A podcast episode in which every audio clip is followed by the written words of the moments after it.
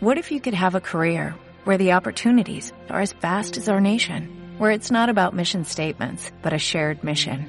At U.S. Customs and Border Protection, we go beyond to protect more than borders, from ship to shore, air to ground, cities to local communities. CBP agents and officers are keeping people safe. Join U.S. Customs and Border Protection and go beyond for something far greater than yourself. Learn more at cbp.gov/careers. Queridos compañeros y compañeras, no voy a, evaluar este encuentro basta mirarnos las caras de alegría y de convicción que marcan un matiz que no había hace 5 o 10 años. Hace 5 o 10 años, en los actos electorales nuestros, había una firme determinación de avanzar pese a todo. Hoy tenemos un rescoldo de esperanza nuevo, lo sentimos, lo vivimos, y este encuentro lo confirma. Sin embargo, siempre aprendemos algo. Es decir, hoy cuando hicimos la presentación en el, en el Parlamento de nuestro programa, alguien me observó con corrección de que no había mencionado el tema de los derechos de la mujer. Realmente yo tengo una sola disculpa. Viví profesionalmente en un mundo predominantemente femenino, milité en un sindicato predominantemente femenino y en la acción barrial del maestro la cara de lo mejor del barrio siempre tiene rostro de mujer. Es decir, para mí es obvio el tema, pero como dice mi esposa, nunca des nada por obvio y asumo autocríticamente esa enorme responsabilidad en la oratoria. Esto porque estamos trabajando entre todos. Y en última instancia, como todos los ayuda a memoria son buenos, hablando con Gustavo y con Nelson Tavares, con una madre del Canzani, yo decía, qué, qué valiente esta mujer, porque no tiene problema en llorar, cosa que a veces los hombres nos da vergüenza, y a través de las lágrimas, una firmeza, un coraje, ¿verdad? Hasta el heroísmo, por sus hijos enfermos, y por todos los enfermitos del Canzani que están desguazando, que están privatizando, que están recortando, que los van a matar. A todos los que están viviendo de esas enfermedades raras. Y ella le iba a luchar por todos, como todas las mamás del Canzani. Algunas no pueden porque tienen al hijo postrado permanentemente y con un nivel de una capacidad pulmonar de respiratoria del 20%. Pero hay en esas lágrimas y en esa decisión Vaya si será importante el tema de género, no por las mujeres, por la revolución. Eso en primer lugar.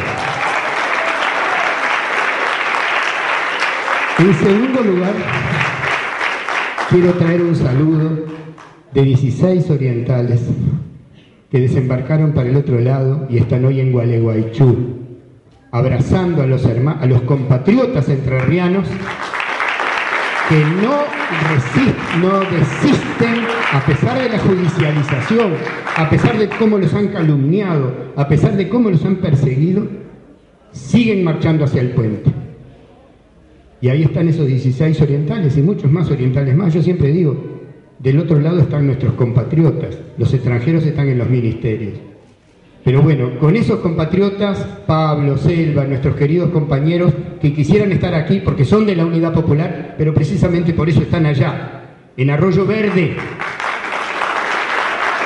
Como los compañeros que están haciendo finanzas en el cerro, como los compañeros que no vinieron porque tienen otras tareas militantes. Pero estos compañeros en Arroyo Verde saben que en Arroyo Verde, en las ruinas de donde fue el heroico bloqueo de la ruta, hay una sola placa y esa placa conmemorativa es Adelia Villalba.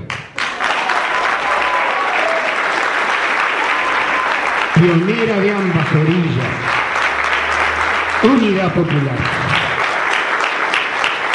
Ahora quiero hablar más, como uno más, arremangarme y hablar de cosas de trabajo. Algunas cosas que pregunta la prensa. Por ejemplo, ayer, en una cosa aburridísima en el Palacio Legislativo, donde firmamos un pacto este, de no decir mentiras, y, como si la unidad popular tuviera otra arma que no es la verdad. Pero bueno, firmamos que no íbamos a mentir en la campaña electoral. Este, pero lo importante de esto es que en, medio de eso viene una periodista de Colonia. Y con toda honestidad, porque una periodista que yo conozco, me dice, Abella, las encuestas no lo favorecen. ¿Por qué ustedes insisten? Como diciendo, de repente conviene bajarse como, como hizo cierta candidata o, abrir el periodo pases, ¿no? Este, y yo me pregunté a mí mismo, ¿no? ¿Y por qué no, no, nos bajamos? En primer lugar, porque no creemos que no estamos creciendo. Eso, eso lo veremos en junio. Eso lo veremos en junio. Ahí está la base cuantitativa. No nos vamos a mentir entre nosotros. Las internas nos van a mostrar dónde estamos bien, dónde estamos flojos, en qué barrio, en qué departamento. Eso, pero más allá de eso, bueno, que, le conteste, que le contesten los números. Pero hay otras cosas. En primer lugar, estamos acá porque es necesario que estemos. Y no solo es necesario, es urgente. Vimos con Gustavo el río Santa Lucía, o lo que queda de él. El río Santa Lucía está muriendo y los malos gobernantes rezan para que la catástrofe se precipite después de las elecciones. El río Santa Lucía está llenándose de lodos, de un reciclado que vuelve, hacia una masa viscosa donde había 5 metros de profundidad y 30 centímetros. Y en ese río que nos están matando es una señal clara del modelo perverso que impera en nuestro país.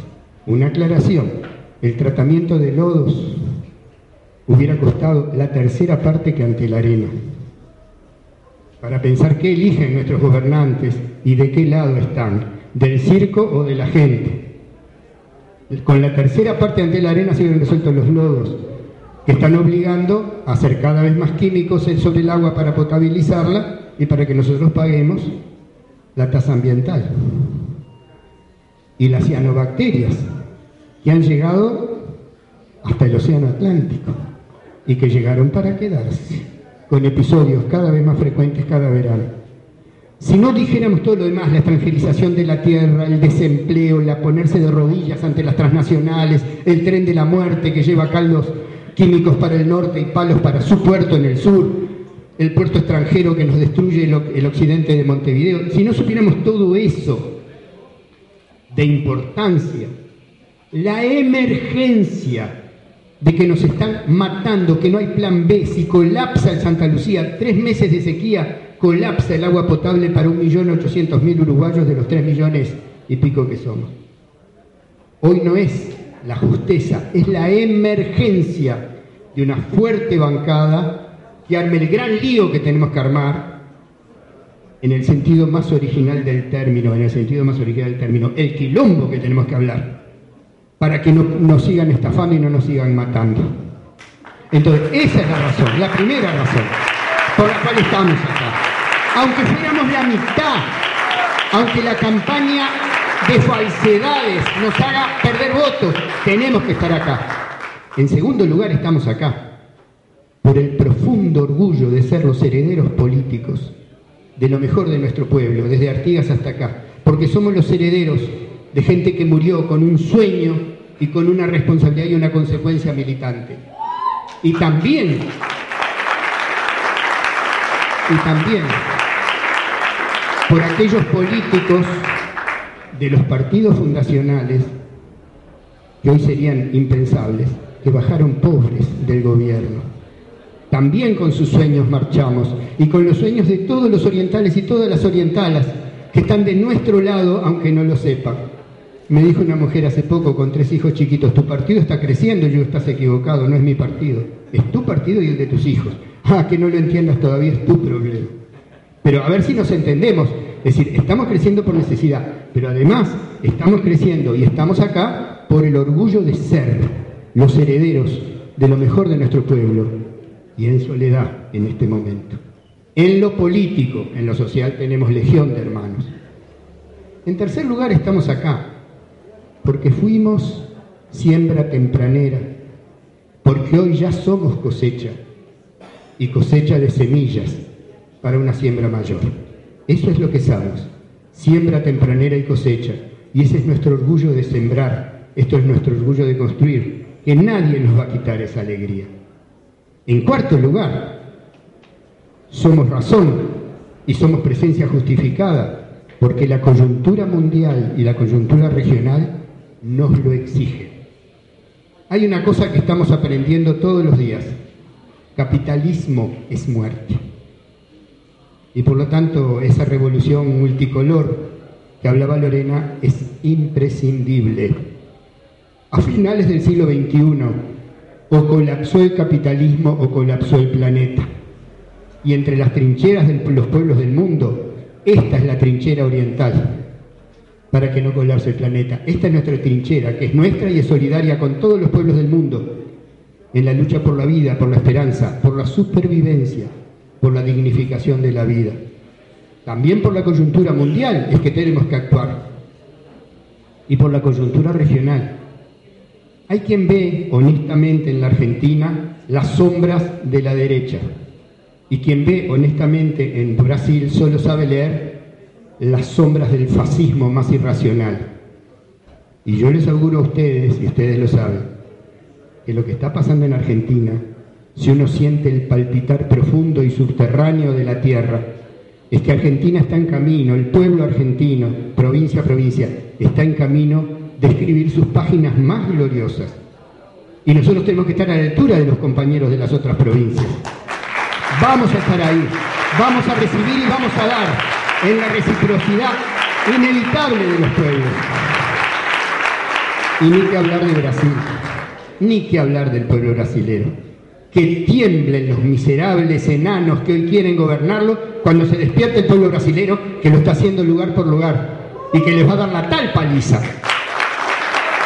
También por razones regionales existimos. Pero hay otra pregunta que nos hace la prensa y en la medida que esté más informada nos las va a hacer más.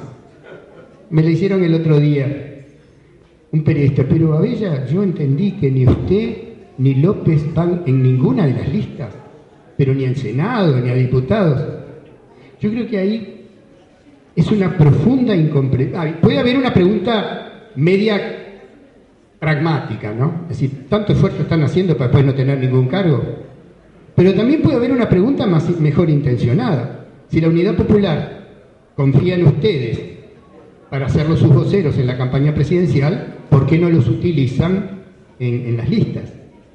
Yo creo que eso es interesantísimo para explicar la diferencia radical que nos separa de todos los demás partidos. ¿Saben lo que son los demás partidos? Todos, Partido Independiente, Novi, Blancos, Colorado. ¿Saben lo que son todos? Un puñado de parlamentarios rodeado de un pichón, de pichones de aspirantes a parlamentarios, o por lo menos a conseguir algún carguito. El Parlamento es el eje y todo lo demás ronda en torno a la carrera parlamentaria de los jóvenes o de acomodarse en algún cargo de confianza si el partido tiene fuerza en una concertación, en un negociado, lo que sea. Para nosotros, el único diputado que tenemos, si así fueran ocho, rinde cuentas ante el coordinador periódicamente y está presente en cada encuentro nacional. No recibimos un saludo del diputado diciendo, imposible de concurrir porque estoy en campaña electoral en Salto, les mando un saludo. No, el diputado está acá rindiendo cuentas. Esa es la diferencia. Y pase lo que pase en las elecciones, Gustavo y yo vamos a tener trabajo de sobra en la unidad popular. Es decir, hay, tantos frentes ¿eh? que, no, tiene sentido ni la pregunta de esta distribución de trabajo. Somos un colectivo que tenemos una bancada y no una bancada y aspirantes a legisladores. Entonces, eso es lo que a veces no se entiende, pero esa pregunta, que se va a repetir más cuando vean las listas, ahora lo saben algunos parlamentarios nomás, porque dan por supuesto que en un partido que no tiene muchas posibilidades de ganar, a los candidatos hacen el gasto y después se acomodan en la lista en los primeros puestos. Es un magnífico ejemplo para explicar la diferencia esencial entre la unidad popular y los demás partidos. Compañeros, llega esta época de otoño en el norte es el deshielo, aparecen las flores. Y para nosotros la hoja de otoño tiene olor a primero de mayo, tiene fragancia de primero de mayo. Y nosotros sabemos, más allá de que a veces tomamos posturas diferentes para enfrentar a la dirección oportunista del PCNT, todos condenamos la usurpación de esta cúpula oportunista, oficialista, alcahueta que dirige PCNT.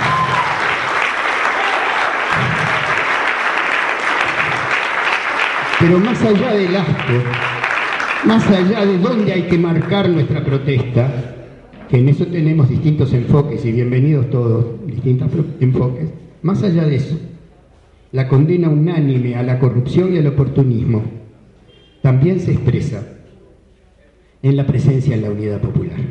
Porque en última instancia en Uruguay, acá está la respuesta a las grandes demandas de la clase trabajadora. Acá estamos con la clase trabajadora. Es acá donde expresamos el espíritu real, rebelde, inclaudicable del primero de mayo. En este encuentro, en la calle, en la campaña electoral y más allá de la campaña electoral, acompañando y moviéndonos en el movimiento social, interactuando como, interactuando como peces en el agua en el movimiento social, aprendiendo. De acá, compañeros, salen hilos invisibles a todos los movimientos sociales, a toda la gente que lucha. Y nos nutren hilos invisibles de cada tumba de compañero, de cada Tito Gomenzoro, de cada montonera de la vieja, del viejo tiempo, de las muchachas de abril. También llegan hilos invisibles a ser visibles, pero enormemente vigentes. Y vale la pena recordar a un poeta que no pensaba como nosotros, pero que tuvo esa sensación de patria, y repetir con Zorrilla de San Martín el final de la leyenda patria. Pisas, tierra de héroes, hay de quien la profane.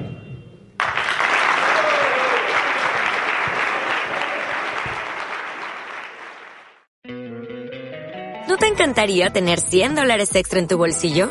Haz que un experto bilingüe de TurboTax declare tus impuestos para el 31 de marzo y obtén 100 dólares de vuelta al instante. Porque no importa cuáles hayan sido tus logros del año pasado, TurboTax hace que cuenten. Obtén 100 dólares de vuelta y tus impuestos con 100% de precisión. Solo con Intuit TurboTax. Debes declarar para el 31 de marzo. Crédito solo aplicable al costo de la presentación federal con TurboTax Full Service. Oferta sujeta a cambios o cancelación en cualquier momento.